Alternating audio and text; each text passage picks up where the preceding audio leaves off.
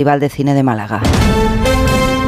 Noticias del deporte, Esther Rodríguez. Ya ha llegado a Barcelona Vitor Roque, primer refuerzo invernal para Xavi Hernández. El joven delantero brasileño entrenará el viernes con sus nuevos compañeros en el Barça y se ha fijado para el 3 de enero su presentación. Firma un contrato por ocho temporadas. Con el Liverpool como líder provisional de la Premier tras su victoria ante el Barley y la derrota del Aston Villa 3-2 frente al United, el City de Guardiola reaparece en la competición doméstica tras conquistar el Mundial de Clubes. El conjunto de Manchester se enfrenta al Everton en el último de los tres partidos que se juegan hoy en la continuación de la jornada 19. Antes el Chelsea recibe al Crystal Palace y el Preston al Wolverhampton. Arranca la jornada 16 de la Liga ACB con el partido entre Unicaja y Barcelona, ambos clasificados ya para la Copa del Rey y Djokovic y Alcaraz se ven las caras en Riyadh en un partido de exhibición. Y la pregunta que les formulaba